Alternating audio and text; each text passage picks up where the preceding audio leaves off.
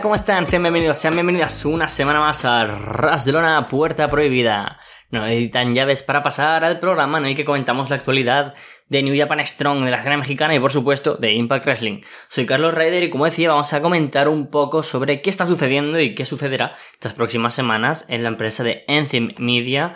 No sin antes pararnos a comentar algo que es triste, que es una de esas noticias que no gusta dar, que nunca son agradables, pero de las que se espera en un futuro siempre poder comentar desde un prisma mucho más positivo. Y es que se ha anunciado, bueno, ha anunciado el propio Joe Doring que se tienen que retirar momentáneamente de la competición para cuidar de su salud, ya que em, tras haber superado hace seis años un cáncer cerebral, este ha vuelto y por lo tanto eh, Joe Doring tiene que dejar eh, la competición in ring.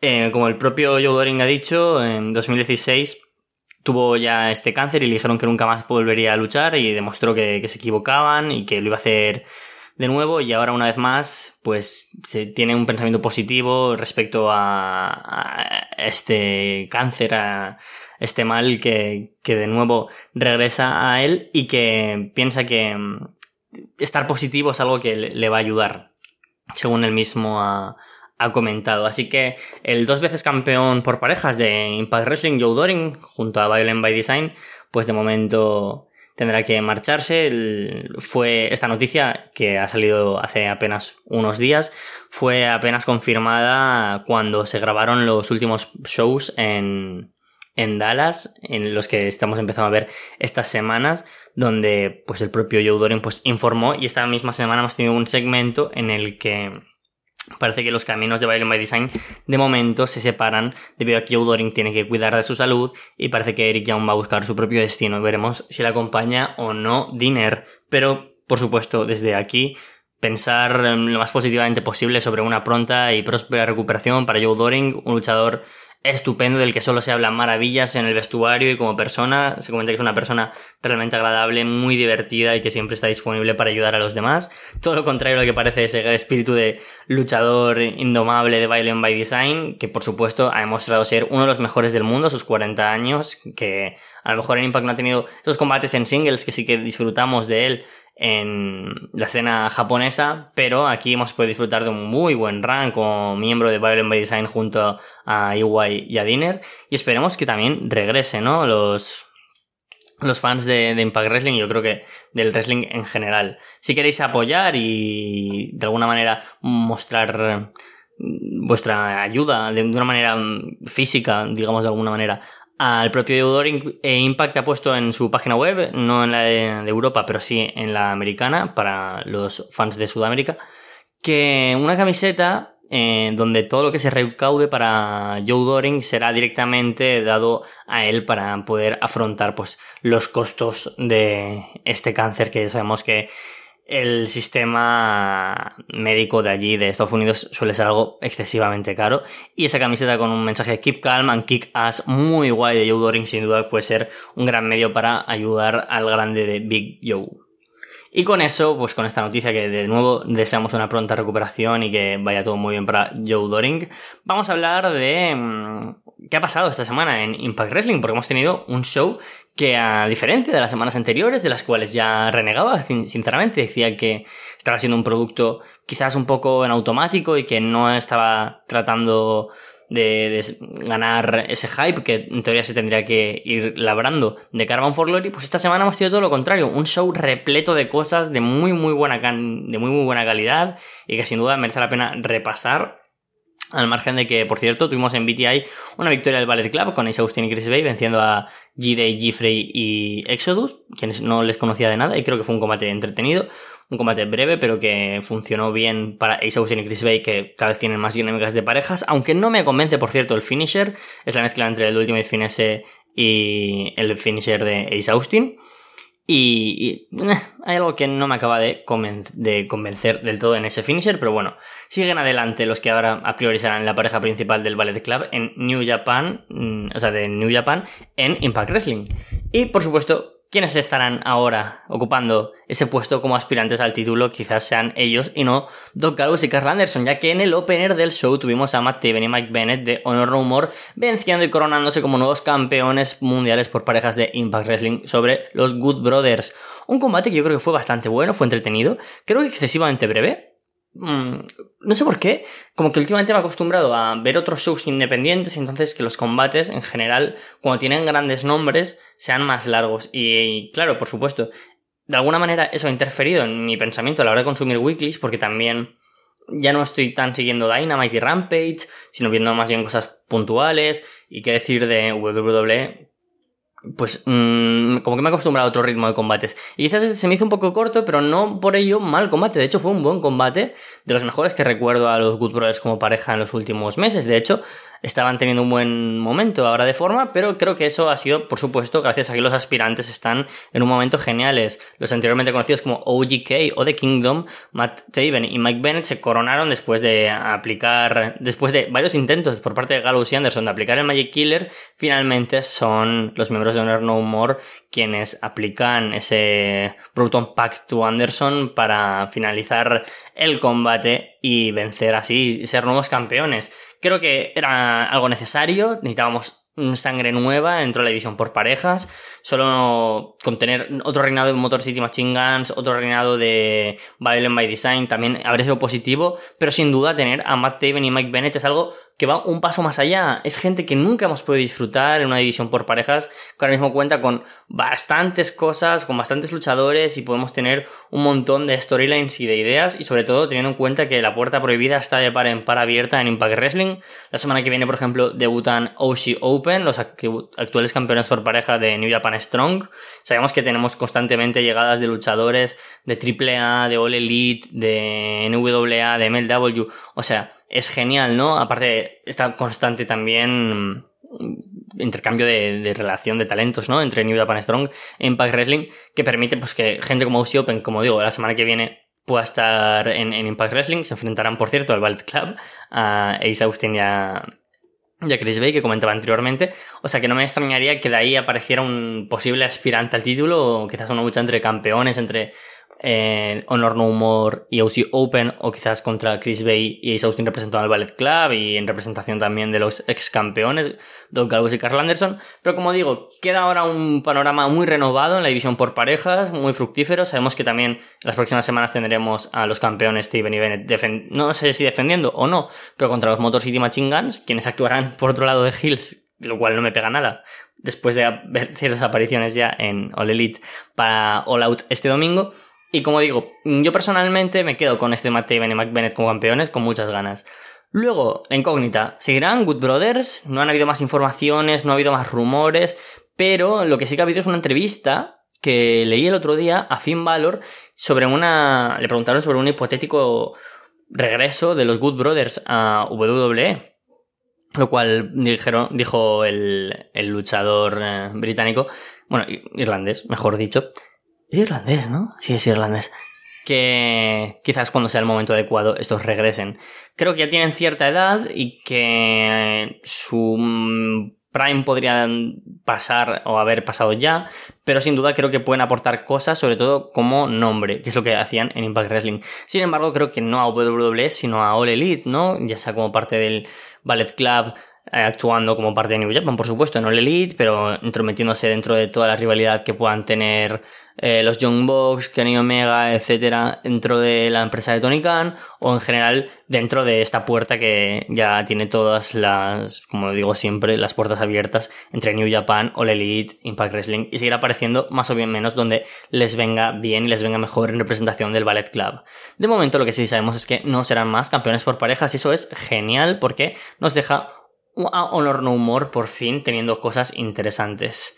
Casi casi lo consiguen de nuevo con Kenny King venciendo a Mike Bailey siendo el nuevo campeón de la X Division. Y es que así sucedió en el siguiente combate, pero por supuesto fue mediante trampas. María, que estaba baneada en el opener, no lo estuvo en el segundo combate en el que Mike Bailey defendía contra Kenny King y ayudó a King a planchar a Bailey. Pero claro, entró después un segundo árbitro que revocó la decisión del árbitro inicial y el combate se reinició con victoria, por supuesto, para Speedball Mike Bailey. Esto me gustó porque de alguna manera apunta de nuevo a que Honor No Humor no se va a querer quedar parado y no solo van a querer ir a por los títulos mundiales de Eddie Edwards en Bound for Glory o a tener un reinado próspero por parejas por los miembros de Honor No Humor, Matt y Mike Bennett, sino que también Kenny King, PCO y Vincent van a tener cosas. Así que estoy contento por ese lado. Luego, Sigo sin entender por qué esa estúpida idea de Eddie Edwards de mm, siempre ir hacia PCO como el eslamón débil del equipo, cuando no lo es en absoluto, cuando es todo lo contrario, cuando es quien más ha demostrado por el equipo. Después de que también se haya anunciado, por cierto, tuvimos un segmento con Alexander y mm, la entrevista de Miller, luego aparece Eric Young, Eric Young, Eddie Edwards, un posterior ataque de Heath sobre Eddie. Eh, Scott Amor buquea Heath contra Eddie Edwards para la semana que viene. Yo creo que es muy probable que tengamos a PCO hacia un turn face y a Vincent no yendo de su parte final y a lo mejor es muy probable que PCO y Heath tengan un combate contra Kenny King y Vincent y de alguna manera podemos cuadrar todos los luchadores que forman parte de Honor No Humor en distintos ámbitos, distintas rivalidades y también meter en la ecuación a Heath.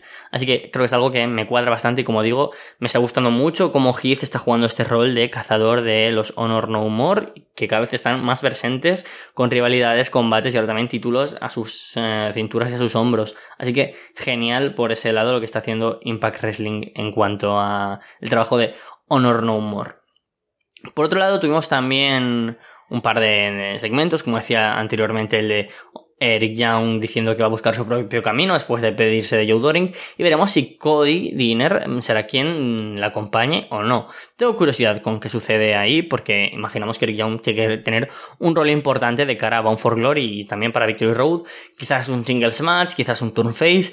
Mi opinión es que lo que sería más interesante es Eric Young como líder de un Violent by Design redefinido quizás con nuevos miembros donde Dinner no se sienta cómodo y se sienta celoso, quizás luchadores que estén dentro del roster. Es difícil acoplar algunos que vea ahí, pero teniendo en cuenta, por ejemplo, relación con AEW o con All o con Japan Strong, creo que una mezcla de luchadores de, otros, de otras empresas y a lo mejor algún regreso que se pudiera de alguna manera resolver con la llegada quizás de Jake Something de nuevo, de Larry D, creo que serían luchadores que encajarían mucho en una mezcla de Violent by Design.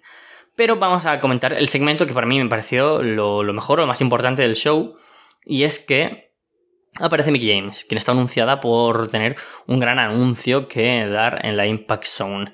Mickey James aparece y habla sobre cómo ha pasado la mitad de su vida dentro del ring, se emociona, eh, se pone... Es un segmento realmente bonito, ¿no? En el que todo el rato pues está realmente emocionada, llorando por momentos, eh, aparece y habla que después de la derrota contra Chelsea Green, las dos derrotas, se fue a casa y tuvo que repensar de alguna manera su carrera. Después de tantos años en esto, ha tenido que pasar por muchas cosas y después de haber pensado mucho en el amor de su vida, que es el wrestling, ha tomado una decisión. No, no es que se vaya a retirar como todo el mundo cree, más bien lo contrario. Ahora se siente como una persona que inspira a las demás y que empodera. Y tiene, ahora que hay un roster, un vestuario con tantas mujeres, con tantas ganas de mostrar tantas cosas, no se va a retirar porque ahora quiere demostrar que ella puede seguir estando cara a cara, mirando a los ojos con los mejores, es decir, las mejores. Increíble promo de Mickey James que anuncia una serie de Open Challenge donde quiere vencer a todas y cada una de las luchadoras del roster de las Knockouts para realmente ser la aspirante al título que merece el título de las Knockouts. Pero, ¿qué sucede? Que si pierde tan solo uno de estos combates, será mejor que se marche a casa. Así que genial esta storyline que de alguna manera tiene pequeñas reminiscencias ¿no? de esa storyline de retiro de Ric Flair, donde Vince McMahon le ponía trabas y si perdía un combate se tenía que retirar y todos sabemos ese final con Shawn Michaels que fue perfecto, una historia de las mejores jamás contadas en este deporte. Y ahora con Mickey James se abre un nuevo camino genial aquí. Este llamado último rodeo, me parece genial el nombre, ya no es de las Dance, el último rodeo para dejar Hardcore Country.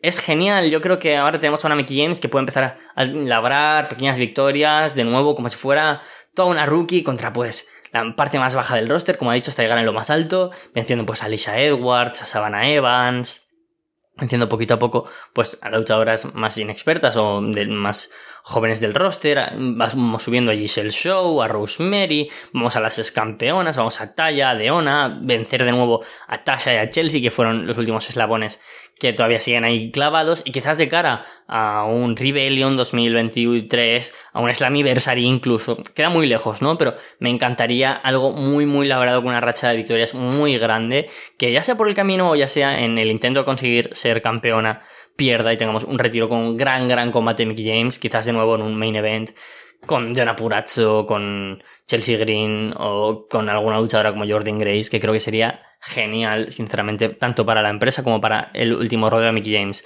Muy buena promo, muy buen segmento. Sinceramente, como digo, creo que va a ser algo largo. Vamos a tener bastante de Mickey James.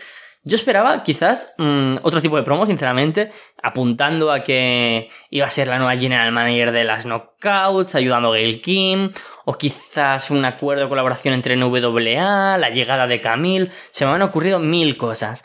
Pero no este último rodeo, la verdad. Creo que, que es genial y que puede aportar mucho porque tenemos por supuesto ya un spot más dentro de las storylines de las knockouts, que siempre son muchas, y que además poder tener combates de Mickey James en último rodeo, en último run en su carrera. Así que genial, eso de ahí me gustó mucho, mucho.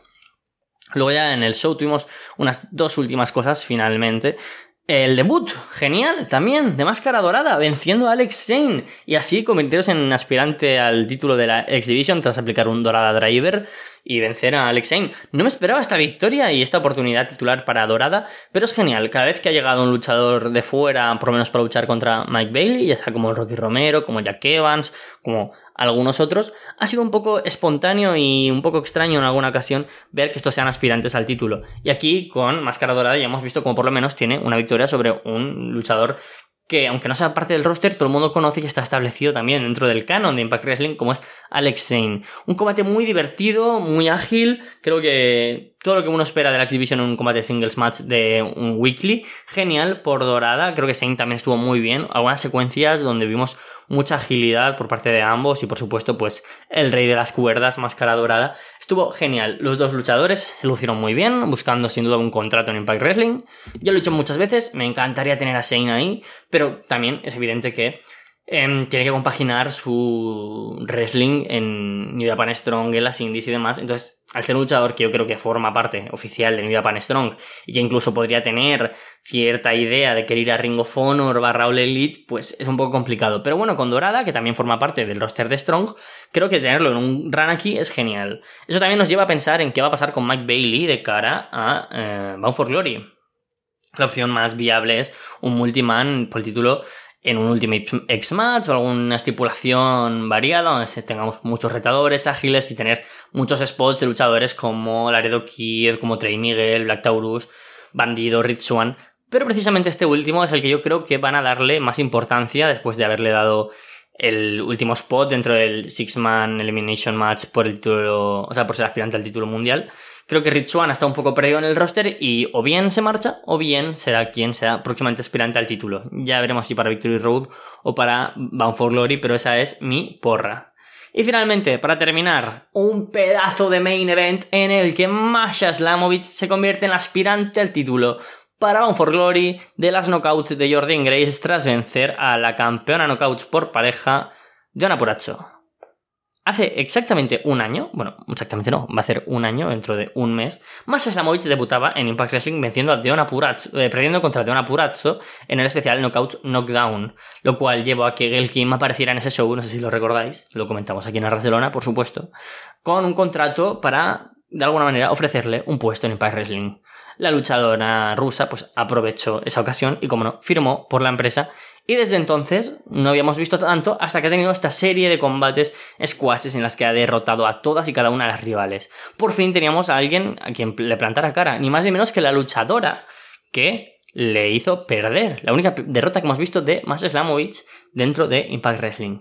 Y aquí, por supuesto, vence en un realmente muy buen combate donde le pone las cosas difíciles, Puracho, la virtuosa, también, por supuesto, con la ayuda de su compañera, la campeona Chelsea Green. Pero tenemos a Masha Slamovic venciendo en un gran, gran combate. Eh, después de intentar aplicar el Queen's Gambit, Slamovic la tira abajo, eh, golpea a Chelsea Green y consigue aplicar el Snowplow para llegar a la cuenta de tres y ser la nueva aspirante al título. Finalmente aparece Jordan Grace y es ella la que aparece como un sobre, esta vez negro, no como los que tiene Masha Slamovic, le da un sobre a Masha con una foto suya y una X de sangre sobre la foto de la propia Masha para tener un cara a cara, diciendo Jordan Grace, no, tengo miedo, ven a por mí, voy a acabar contigo genial. No podía ser una luchadora mejor la que fuera a ser la aspirante al título de Jordan Grace en Bound for Glory.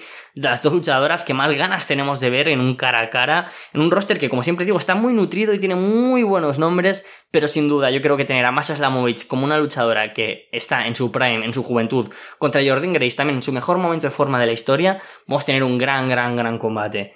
Este año en el que los reinados no han sido tan fructíferos o no han sido tan llamativos como en años anteriores. La verdad es que Tasha Steels no acabó de cuadrar tanto. Mickey James tuvo un gran reinado, pero los combates importantes contra Dona Purazzo no brillaron tanto como los anteriores como campeona de la virtuosa. Y ahora Jordan Grace tiene el momento de demostrar que es la campeona, que demostrar que Impact Wrestling tiene el mejor roster de las knockouts. Y por supuesto, no solo con campeonas, sino con aspirantes como Mas Slamovich.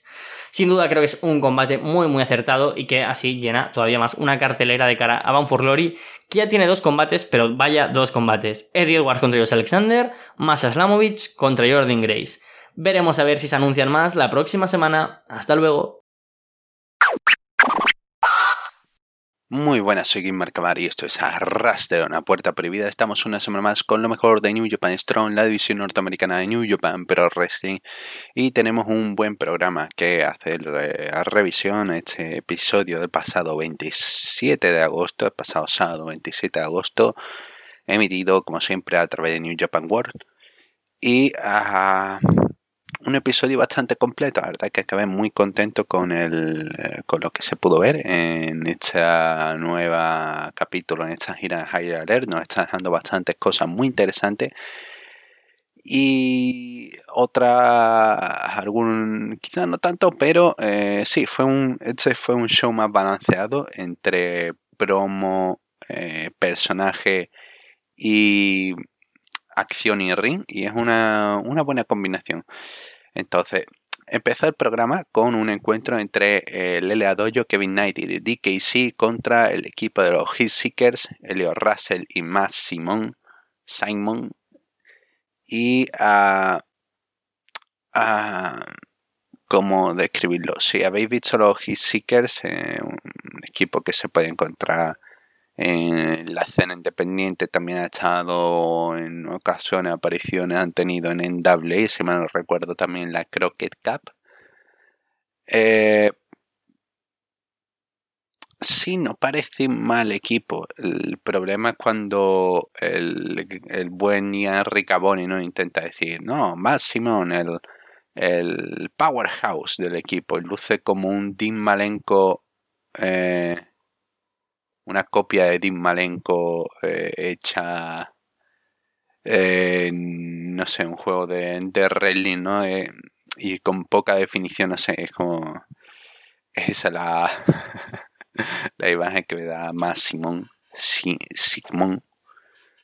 Y luego Elio Russell tampoco me dice demasiado, eh, no sé, como le falta definir físico, le falta definir personalidad, le falta definir bastantes cosas. Así eh, ya llevan un tiempo de carrera, pero em, tengo, tengo bastante eh, cosas que me gustaría que mejoraran los Seekers. Igualmente, como un equipo para el undercard me parece correcto. Y aquí cumplieron con su papel mientras que eh, los del Leadollo pues es que siguen mejorando. Es que es fantástico ver año eh, se puede comparar la actuación de Kevin Knight del año pasado con esta y se ve como es cada vez más fluido cada vez va mejorando más detalle para rematar esa presentación en ring como la expresión eh, antes y después de los movimientos, esas expresiones faciales, todos esos puntitos que va ganando, DKC también sigue desarrollando su moveset, eh, integrando eh, sus lanzamientos y los chops de, de, karate. Y sí, no está mal, no está mal el encuentro, por, tiene secuencias buenas como cuando Kevin Knight lanza a sus rivales el uno contra el otro y luego intenta saltar, pero eh, lo terminan derribando. Pero me gustó el, hecho de que pudiese lanzar a, creo que fue a Simon contra, contra Russell. Y un trabajo ok para eh, creer que iba a ser eh, el DKC quizás el, el que recibiese más castigo, pero es Kevin Knight el que aguanta hasta que da el, el hot tag, ¿no? Y sí, un buen encuentro nos deja una buena presentación de los Seekers y otra buen avance de lo que son capaces de hacer Kevin Knight y DKC. Eh, los Seekers tienen algún combo interesante, consiguen eh, atacar con eh, Power Slam y Diving Headbutt, pero DKC toca la cuerda. Al final, eh, DKC convierte un Brainbuster de, de Simón en un Inside Cradle. Agarra en Small Package, ¿no? Como dice otro. Y Russell da la vuelta a su compañero, pero Kevin Knight es más rápido, da la vuelta y vuelve a posicionar a su compañero, vuelve a posicionar a DKC encima de Simón para la cuenta de 3. Y sí, el eleado yo queda bien. Eh, los Hitseekers quedan más o menos protegidos, no son, no pierden contra rookies, no pierden contra gente en buen estado físico y hacia y todavía creciendo. Ese es un opener que, a pesar de no tener mucho más detalle, me, ha dado bastante que hablar porque no sé, hay bastantes cositas que me parecían interesantes que mencionar. Luego lo siguiente que tuvimos fue aparición de Cutie Marshall, aparición especial del líder de Factory, que nada más que pisa Nada más que pisa el recinto, la gente empieza a buchar y es tremendo el odio. La gente se enciende con él, unos momentos en los que más se vuelca al público. Eh, durante el show. Y al principio pues el micro no, está encendido, entonces queda ok, un buen comienzo. El Cutie Marshall eh, proclama que él, fue el original, el que abrió la Forbidden Door. Y eh, New Japan Strong quería que regresara, pero bueno, ha llegado aquí a Charlotte, a la ciudad de Charlotte, pero no tienen dinero eh, suficiente para pagarle, pero bueno, él fue modesto y dijo voy a aparecer y quiere una competición, alguien que dice que la está, eh, está teniendo gran éxito en la escena independiente y anuncia a Parker Lee. Parker Lee, em, a ver cómo, eh, en mi primera ocasión viendo a Parker Lee, eh, físicamente la, primera impresión me dio es como por, por las mallas que lleva el, físico que tiene, dije, me, recuerda con que está pero más pequeño, ese, con menos físico. Eh, no, no como antes, no como el Takesta original, que no tenía, eh, que estaba mucho más delgado, no, es como el de ahora que está fuerte, pero mucho más pequeño, no sé no sé, se le ve físicamente bien, eh, es ágil y como está contra Cutie Marshall, pues el público está a, tope con él y Cutie lo está destrozando. Es un, prácticamente un squad, solamente tiene un par de momentos en los que intenta responder. Y, pero tiene un buen dropkick, eh, salta desde la cuerda que intenta aprovechar un momento de ofensiva. Cutie le rematan con codazo, posa y Diamond Cutter cuenta a 3 y Cutie Marshall gana en 3 minutos a el tremendo Parker Lee. ya digo, ahora sí tengo ganas de ver qué puede hacer Parker Lee, no sé, se ve hay algo de interés, ¿no? Eh, se le ve buen físico, se ve ágil, se ve capaz de hacer cosas. Yo creo que con un rival correcto, estaba pensando en Adrian Quest, quizá podría verse algo más de él. Bueno, tras la lucha, eh, QT Marshall dice que ha calentado y que no hay nadie en New Japan Strong que esté a su nivel, que pueda llevarlo al límite. Si alguien que tenga suficientes pelotas, que salga. Y eh, suena la música, sale en pantalla el nombre de Shooter, Shota Umino, y el público se vuelve loco público empieza a gritar shooter, shooter. Y Cutie dice, va, bueno, ¿estás dispuesto? ¿Estás dispuesto a pelear frente al público? Pues venga, que venga un árbitro. El árbitro viene, todo el mundo está confundido y dice, venga, vamos a empezar a pelear. Nada más que entra eh, Shota y el árbitro, pues Cutie dice, no, me voy. y se marcha y deja las cosas pendientes para la siguiente gira, donde sí está confirmada el encuentro entre QT Marshall y Shota Umino. Lo siguiente que tuvimos fue eh, un encuentro entre Máscara Dorada contra TJP.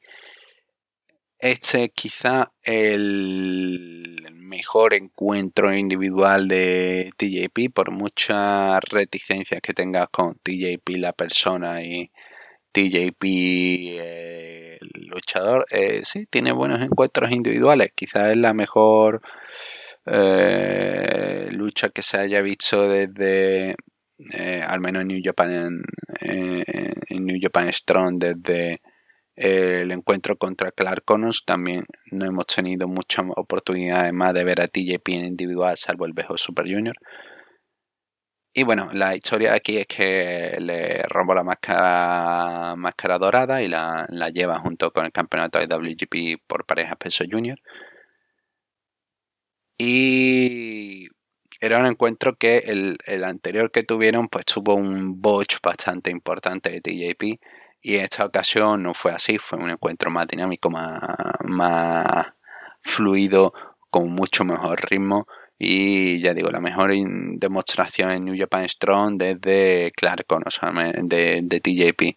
Y Dorada hizo el máximo esfuerzo, eh, estuvo a tope con su con su movimiento, con su moveset, ¿no? con su locura de salto, con su andar por las cuerdas pero TJP realmente tuvo un fantástico día. Hay algunas cosas que quedaron muy, muy limpias y son complicadas de hacer. Por ejemplo, intenta eh, Máscara Dorada. Una, una, de las secuencias que más me encantó fue Máscara Dorada intentando eh, saltar desde las cuerdas, ¿no? Buscando el arm drag. Y TJP lo perfectamente limpio. Eh, justo, exacto. Lo atrapa para el armbar. Y les queda magnífico no, no te hace falta más. Quizás si hubiesen podido dar más importancia al trabajo del brazo, eh, hubiese sido más sorprendente, ¿no? Hubiese sido magnífico para una secuencia de cara al final. Pero bueno, eh, eh, eso fue a mitad de encuentro, todavía estaba trabajando, estaba trabajando no solamente brazos, estaba trabajando sobre todo la zona de espalda.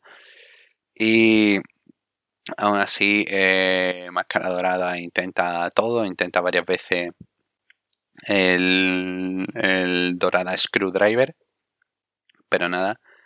Eh, consigue, intenta saltar desde la cuerda, pero TJP le, le pega, deja Máscara Dorada eh, eh, estoy intentando acordarme de la secuencia. Sí, deja máscara dorada encima de la tercera cuerda y TJP se sube al esquinero. Salta en Mamba Splash para dañarle la espalda, pero es que queda tan, tan fantástica esto que es un, es un gran momento de lucha. Y aún así, luego vuelven a ring. Eh, máscara dorada saca fuerza, intenta el dorada screwdriver.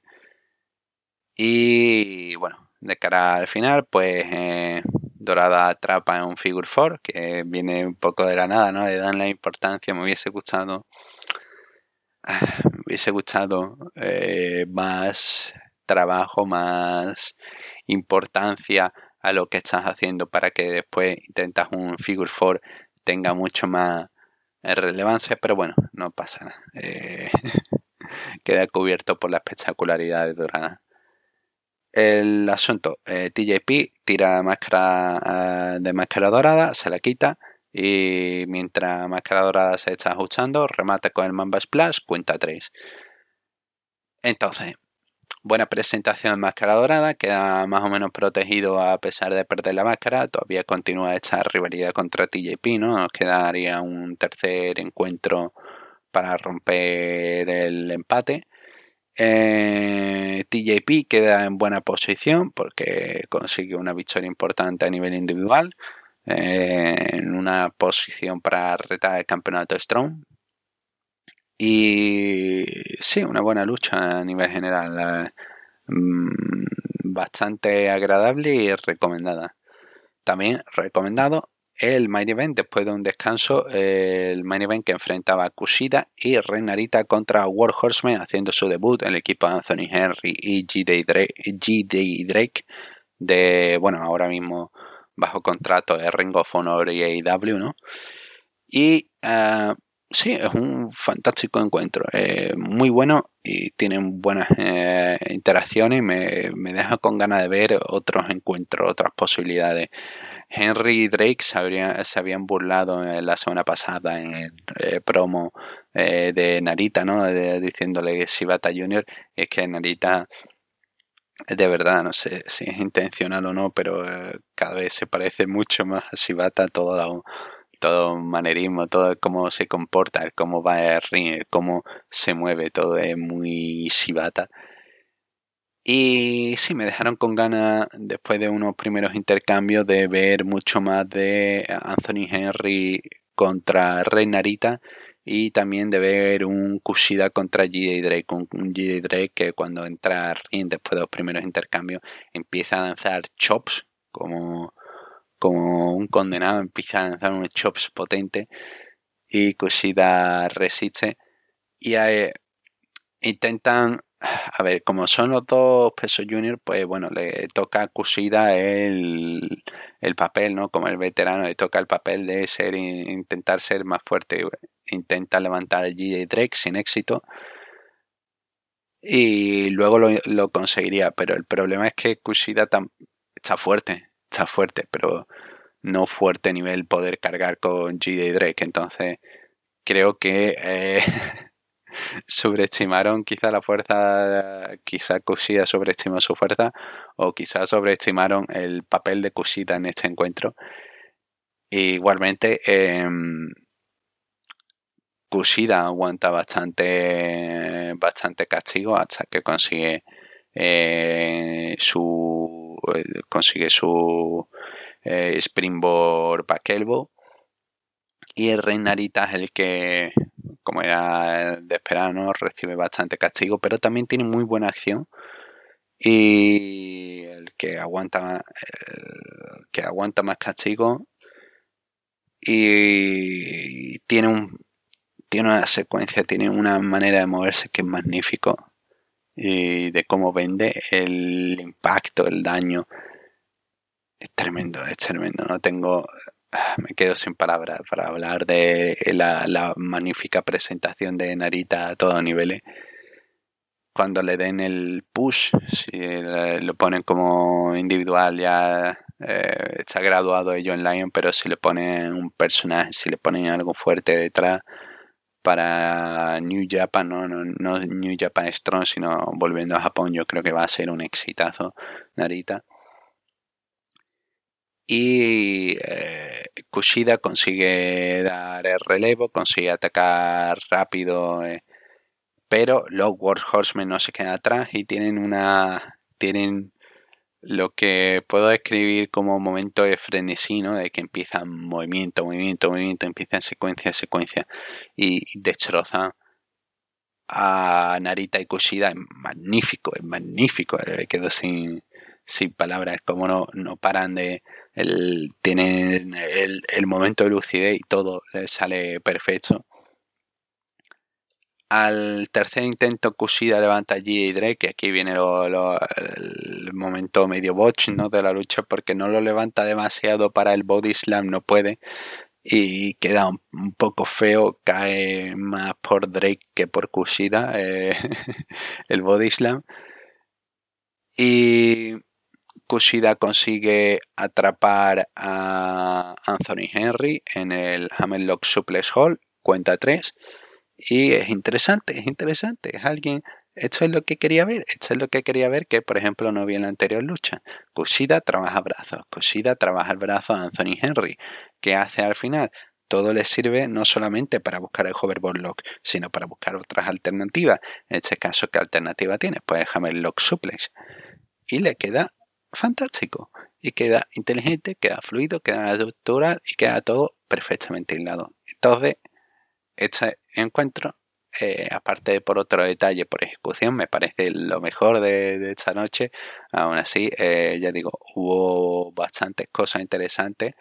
No solamente tuvimos un squash, tuvimos eh, un encuentro de presentación de los juniors, de los juniors de los John Lyon, ok, y luego tuvimos dos luchas de muy buen nivel. Entonces, sí, quedó un episodio bastante equilibrado y la semana que viene se viene un capítulo mucho más, más potente con algunos encuentros que tengo mucha ganas de ver, como ese Jake Something contra Eddie Kingston. Así que lo dejamos hoy por aquí. Muchas gracias. Hasta la próxima. ¿Qué tal amigos de Arras de Lona, Puerta Prohibida? Les habla desde México Chava Rodríguez para comentar parte de las novedades en cuanto a la lucha libre, el deporte espectáculo, el pancracio, esa variación que se hizo, no sé si en otros lugares de Latinoamérica, pero podría apropiarse como mexicana del pancration, pan todo, kratos fuerza, y ya esa castellanización como pancracio. Me parece que en Argentina le decían algo como chachascán, más o menos, pero era uniendo palabras y mezclando al español el catch, scan catch, el agarra como puedas, podríamos decirlo, al estilo clásico, a ras de lona de la lucha libre. Y esta semana voy a mencionar contenidos relacionados al Consejo Mundial, pero en distintas facetas. Algunos eventos con la escena independiente, otros eh, en la Arena Coliseo de Guadalajara, uno de los bastiones, sitios tradicionales de, de la empresa. Y parte de esta actividad lo destacado, y se lo mencioné en semanas anteriores de Arras de Lona, Puerta Prohibida, si no lo han escuchado, revisen el material previo, no solamente el mío, sino el de Jean, el de Carlos Ryder, que aquí se habla de Impact, New Japan, yo creo que próximamente Ring of Honor cuando retome actividad semanal también lo hará. Y esta semana comienzo hablando de todos estos contenidos, lo encuentran sin mayor problema en línea, algunos con altibajos, eh, ahí es un tanto subjetivo la presión de los combates, pero con un combate eh, titular bastante bueno, superior a lo que podría esperarse menos desde mi perspectiva, donde Rob Eagles fue retador por el Campeonato Mundial Medio del Consejo Mundial en contra de Dragón Rojo Jr. Dragón Rojo Jr., que es un hombre ya con un historial importante en la empresa, pero que las lesiones han detenido su crecimiento, quizá a veces altibajos en sus actuaciones, pese a que el hombre tiene calidad y uno de los mejores físicos en el Consejo Mundial. Pasó un periodo bastante largo fuera por una lesión, ha recibido oportunidades, una de ellas fue quitarle el campeonato mundial medio a Soberano en la Arena Coliseo hace un par de eh, meses. Me parece, si mal no lo recuerdo, mencioné ese contenido aquí como parte de mi colaboración semanal. Y este combate, pues, aludiendo a una propuesta clásica, el regionalismo México en contra de los extranjeros, el representante de New Japan. Este combate fue una estelar. México no es una situación menor.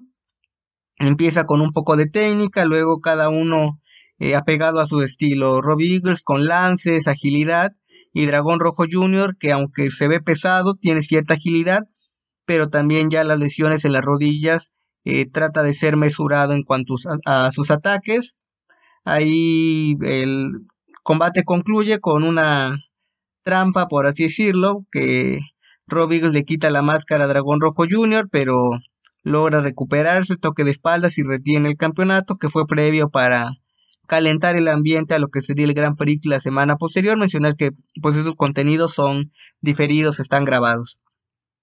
De ahí un evento curioso que tuvo poca preparación en cuanto a publicidad, pero interesante al mezclar a gente del Consejo Mundial, de Big Lucha, que ya aquí se ha hablado varias veces de Big Lucha, y invitados de New Japan, el mismo Rob Eagles en el evento estelar, está a través del canal de Más Lucha, Es un programa corto, no sé si se lo vayan a dividir en dos partes, faltaron algunos combates, o sea, parte del contrato de mencionar, mencionar algunas luchas y otras que no sean, o no, quizá no se grabaron incluso para eh, uno como aficionado que no puede ocurrir a la Arena Coliseo, que tuvo una entrada regular, un día un tanto complicado para moverse en Ciudad de México jueves por la noche, pleno centro de la ciudad.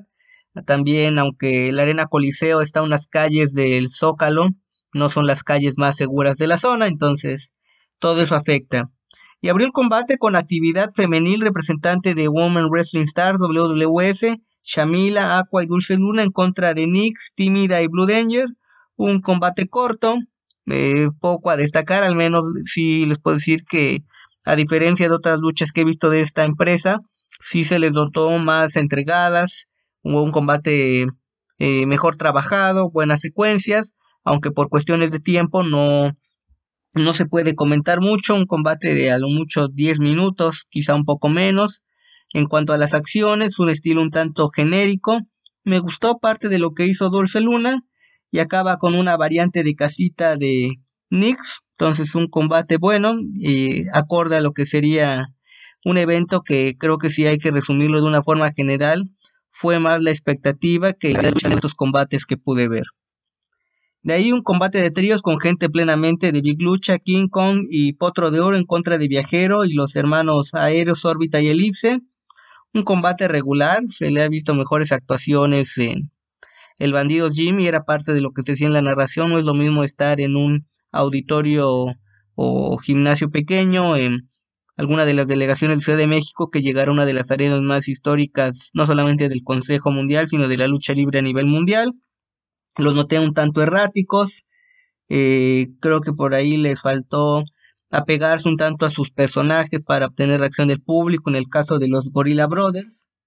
Y acaba el combate con unas eh, códigos rojos de órbita y elipse para el Kong, que eh, termina el, el combate. Si me llevan a sacar más que la lucha, lo que me llamó la atención fue el diseño de máscara compartida, que no es nuevo, pero siempre es bonito, agradable ver esa mención uniendo equipos de órbita y elipse y el, eh, la mitad de la máscara y la otra parte pues enfocada a Tiger Mask, que incluso también Mephisto sacó una máscara eh, bastante bonita en el evento estelar en relación a uno de los invitados especiales de la función. De ahí el único combate que podríamos llamarlo como guerra entre comillas de empresas por dos facciones interesantes de gente quizá no tan joven, pero que busca trascender en ambos casos. De entrada, el equipo de Big Lucha, Radioactivo, Cometa Maya y Éxtasis en contra de parte de los depredadores, Magia Blanca, Daimon y Magnus. Caso curioso de Magnus, que en su momento trataron de impulsarlo como el reemplazo de Místico, algo que no se logró, aunque es un buen luchador, ahora en una etapa madura, con otro estilo, se les ha notado bien dentro de los depredadores. Un combate que creo que eh, duró además, eh, luego de combates cortos que ya les mencioné, el de mujeres, el de tríos, eh, con gente de Big Lucha, totalmente. Y este creo que no sé si les falló un poco el acoplarse, cómo habrán platicado, trabajado antes de hacerlo. Fue más interesante el previo que al menos en la ejecución, aunque se nota la coordinación de ambos equipos. Creo que por ahí al equipo de Big Lucha les faltó arriesgar un poco más en cuanto a los estilos, ser más aéreos. Y de ahí, en al menos en la forma espectacular, eh, se les reconoce, termina con planchas casi desde el mismo esquinero de 450 grados de la gente de Big Lucha en contra de los depredadores. Se entiende que quizá puede ser una rivalidad alargarla. Dudo que los depredadores hagan una presentación en el Bandidos Gym, sería más factible que regresen y al parecer Éxtasis tendrá actividad en el Consejo Mundial, entonces esta lucha pues sirvió para abrir puertas de este hombre. De ahí un mano a mano que, eh, bueno, antes de ver la función, por, por uno que se entera por redes, videos y demás, que acabó de forma accidentada, un mano a mano entre puertorriqueños, habría que revisar la historia del Consejo Mundial, no recuerdo un mano a mano, eh, al menos en la época contemporánea, entre gente de Puerto Rico, que se han dado presentaciones de luchadores de esa parte del globo. Eh, Lince Dorado, que varios lo ubican por su trabajo en WWE en contra de Action Jackson. Un combate que inició con técnica, no esperaba ese inicio, pensé que iba a ser más dinámico. Tengo en la mente no solamente la imagen del lince dorado en WWE, sino parte de su actividad ahí como aficionado. Tengo algunos DVDs de Dragon Gate USA y con un estilo bastante aéreo. No recuerdo si llegó al los combates principales o venían como los extras de los DVDs. Ahora ya pues la mayoría está en plataforma, se maneja de otra forma. Empiezan con técnica y ya cuando la lucha tiene más intensidad, Action Jackson trata un mortal hacia atrás, se resbala y se lleva un golpe bastante fuerte afuera del ring sobre la tarima.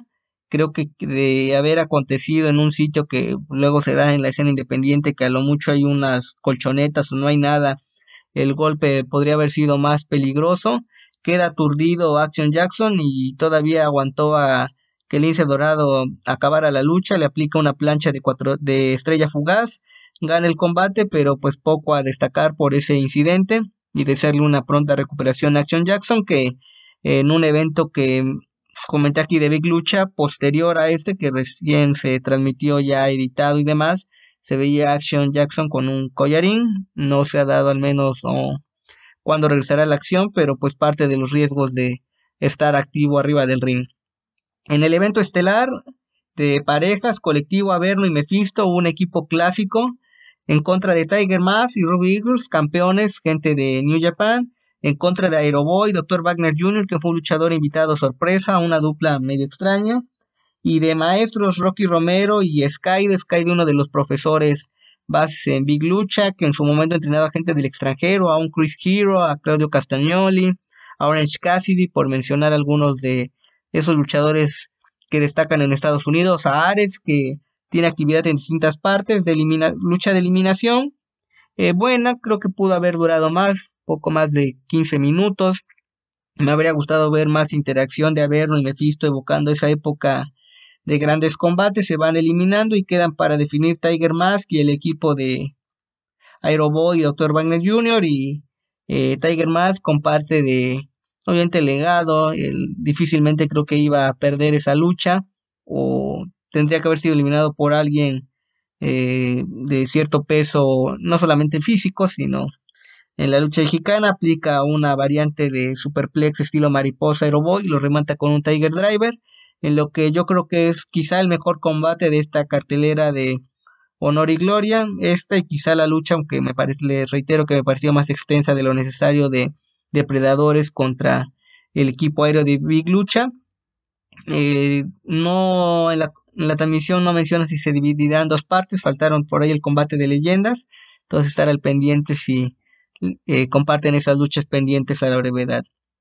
Y el pasado martes a través de Facebook, aunque recién abrieron un canal en YouTube y están las funciones más recientes, pueden revisarlo, está como martes de glamour en la Arena Coliseo de Guadalajara, un concepto que se ve muy básico, pero que está funcionando por la respuesta del público, la calidad de las luchas, enfrentar a luchadores del Consejo Mundial, pero representando a su escuela o zona natal. Entonces hemos visto combates de Puebla contra Jalisco, Jalisco contra Ciudad de México. Esta fue visita de luchadores de Puebla, que no solamente viven en Puebla, sino que son originarios de Puebla, pero tienen tiempo radicando en la capital del país, como en el caso de Guerrero Maya. No pude ver el evento completo por cuestiones de tiempo, vi las últimas tres luchas, pero me dejó una sensación bastante grata.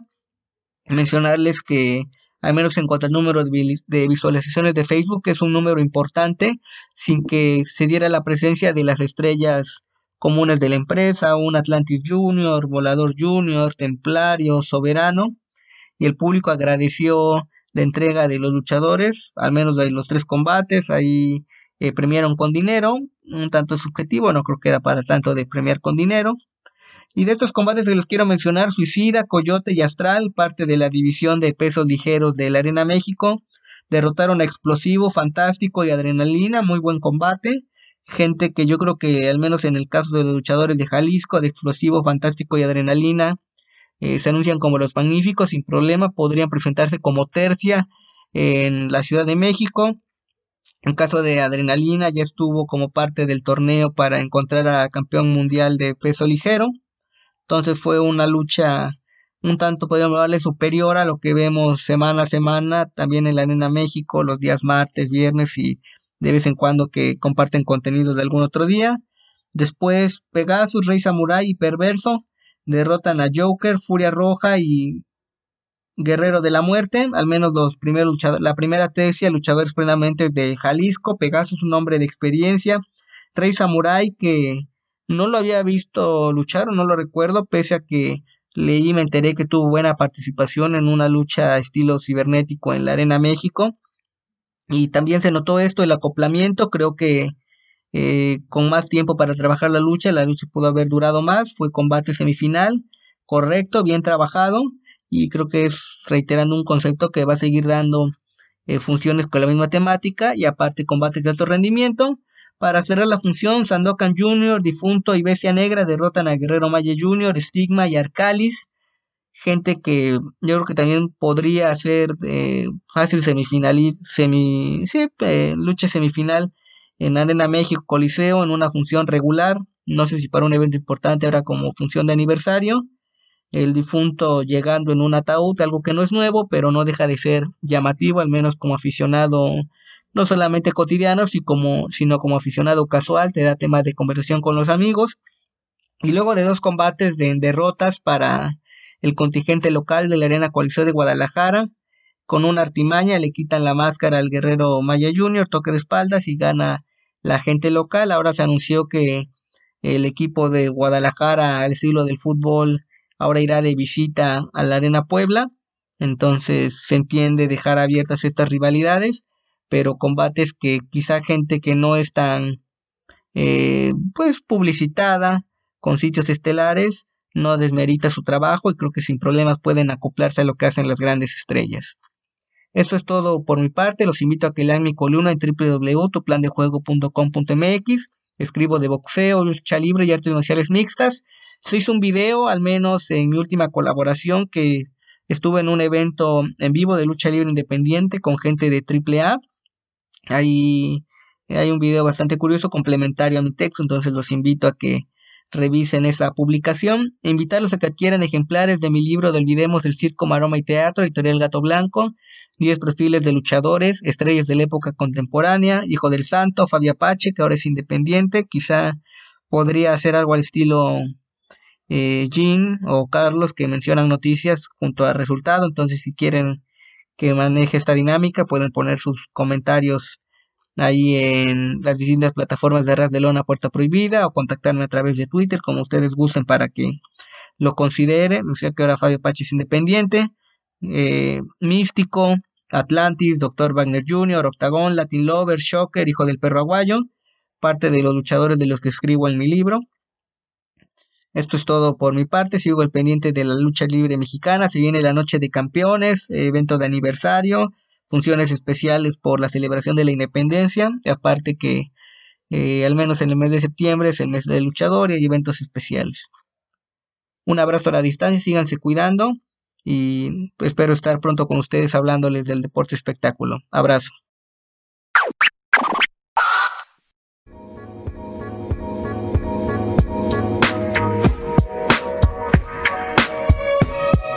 Luego Minjin entrevista a Dogan. Dogan le reclama a Hollywood Hogan y a Randy Savage por lo que han hecho. Se han olvidado de los Make a Wish, de las Olimpiadas Especiales. Dice que no se va a rendir. Hogan sabe que no le puede ganar. Y Macho Man, eh, mejor que no se mete en su camino. Él no atacó a Big Baba, también lo dice de paso. No va a ir por Hogan por la puerta de atrás, sino que derribará la puerta del frente con una patada para acabar con él. Yo no sé en qué momento Dogan quiere venderse como el siguiente main event retador al título, pero al menos hace el esfuerzo. Yo tampoco lo entiendo. O sea, a ver, Jim Duggan a estas alturas es como, es como todo, buen luchador old school. Él se hace su propia historia, él vende su propia historia y pues eventualmente la gente morderá el anzuelo, ¿no? Es como el luchador promedio mexicano que suele hacer eso, ¿no? Eh, es un clásico, siempre si te pones a ver CML, él informa y escuchas las entrevistas, se inventan cosas y dicen cosas, y dicen, no, y si yo pierdo voy a hacer esto. Ellos inventándose su propia historia que ellos saben perfectamente que el Booker jamás va a contar. Eh, y Jim Duggan creo que pecó de eso en esta ocasión. O sea, es como, Jim Duggan, tú no vas a retar al título mundial de Hogan, tú no, tú no vas a hacerle frente al New World Order. Y si lo haces, pues, ¿qué, qué estamos pensando, no? Eh, aún así, voy a decir que todavía está en una buena forma considerando la edad que tiene. No quiere decir que eso se traduzca necesariamente que tiene un combate como un o por el estilo, simplemente se le ve bien. Eh, y es diferente, al menos ligeramente, al Jim Duggan de hace años. Esas son cosas buenas que está teniendo Jim Duggan actual, más allá de eso, sí,